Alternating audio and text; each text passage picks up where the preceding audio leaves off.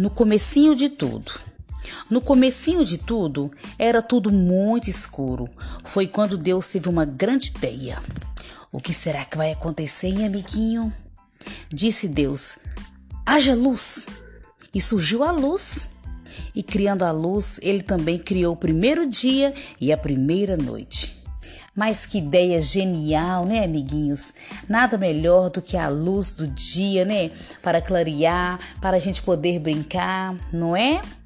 A cada dia, Deus criava novidades. No segundo dia, ele criou os mares e a terra. No terceiro dia, ele criou as plantas. No quarto dia, ele fez o sol, a lua e as estrelas. E no quinto dia, sabe que Deus criou? Quem sabe? Ele criou os peixes e as aves. A cada dia, um presente novo. E sabe o que eu mais gosto disso tudo? Eu gosto das estrelas para iluminar o céu. Eu acho tão linda a criação do Criador. No sexto dia, depois de criar os animais, Deus criou algo muito especial. Alguém sabe o que é? Pois é, ele criou Adão e Eva, os primeiros seres humanos da terra, né? E disse: Tome conta de tudo que eu criei aqui no jardim. Olha só quanta coisa Deus criou em seis dias. Você consegue achar o ancestral de um dos meus amiguinhos? E quando olhou para tudo que tinha feito, disse Deus: Tudo que eu fiz é muito bom. E no sétimo dia, sabe o que Deus fez? Ele descansou. Sim, ele descansou. E eu concordo com Deus. Tudo que ele fez é muito bom, mas muito bom mesmo. Aí depois que o Criador fez tudo, né? Um dia, Deus disse a Adão e Eva: Este é o meu jardim, meu paraíso. Vocês podem comer de tudo, menos a árvore daquela fruta no centro do jardim. E o jardim era tão lindo, tantas frutas gostosas. Mas a serpente enganou a Eva e a convenceu a comer a fruta. E Adão também comeu. Este foi o primeiro pecado, o pecado da desobediência. A primeira vez que as pessoas escolheram desobedecer a Deus.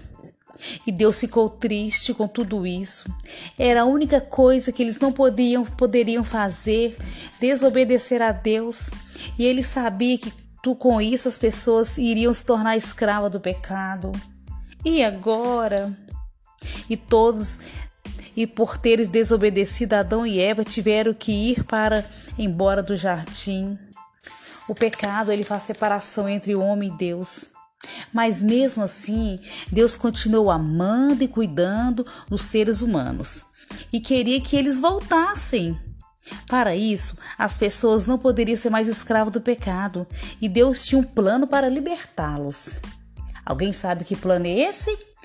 Eu acho que já sei qual é e é maravilhoso. Upi! Deus nunca desiste de nós. E os anos se passaram. As pessoas, os bichos, as plantas se multiplicaram. Mas as pessoas não queriam estar com Deus e eram más. Deus então decidiu acabar com elas, mas não com todas. Ainda havia homens que gostavam de Deus.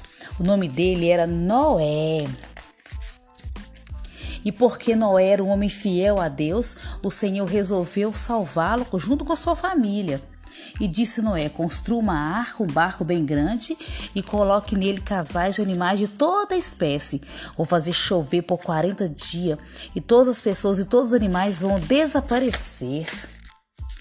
Noé então construiu uma arca grande. Ela era muito grande, muito grande mesmo. E as pessoas más, sem acreditar no que Noé dizia, faziam muitas gozações dele.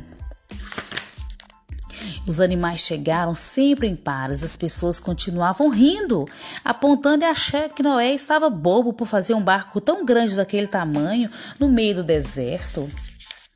Quando o último animal entrou na arca, Deus fechou a arca. Fechou a porta da arca de um jeito que ninguém mais conseguiu entrar ou sair.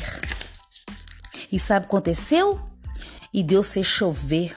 Choveu, choveu, choveu muito, muito, e as águas subindo, inundando tudo, até que se levantou a arca do chão, sua família e todos os animais que haviam entrado na arca.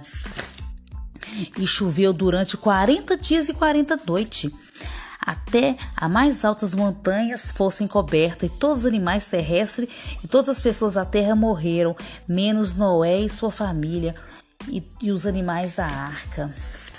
E assim acaba a nossa historinha.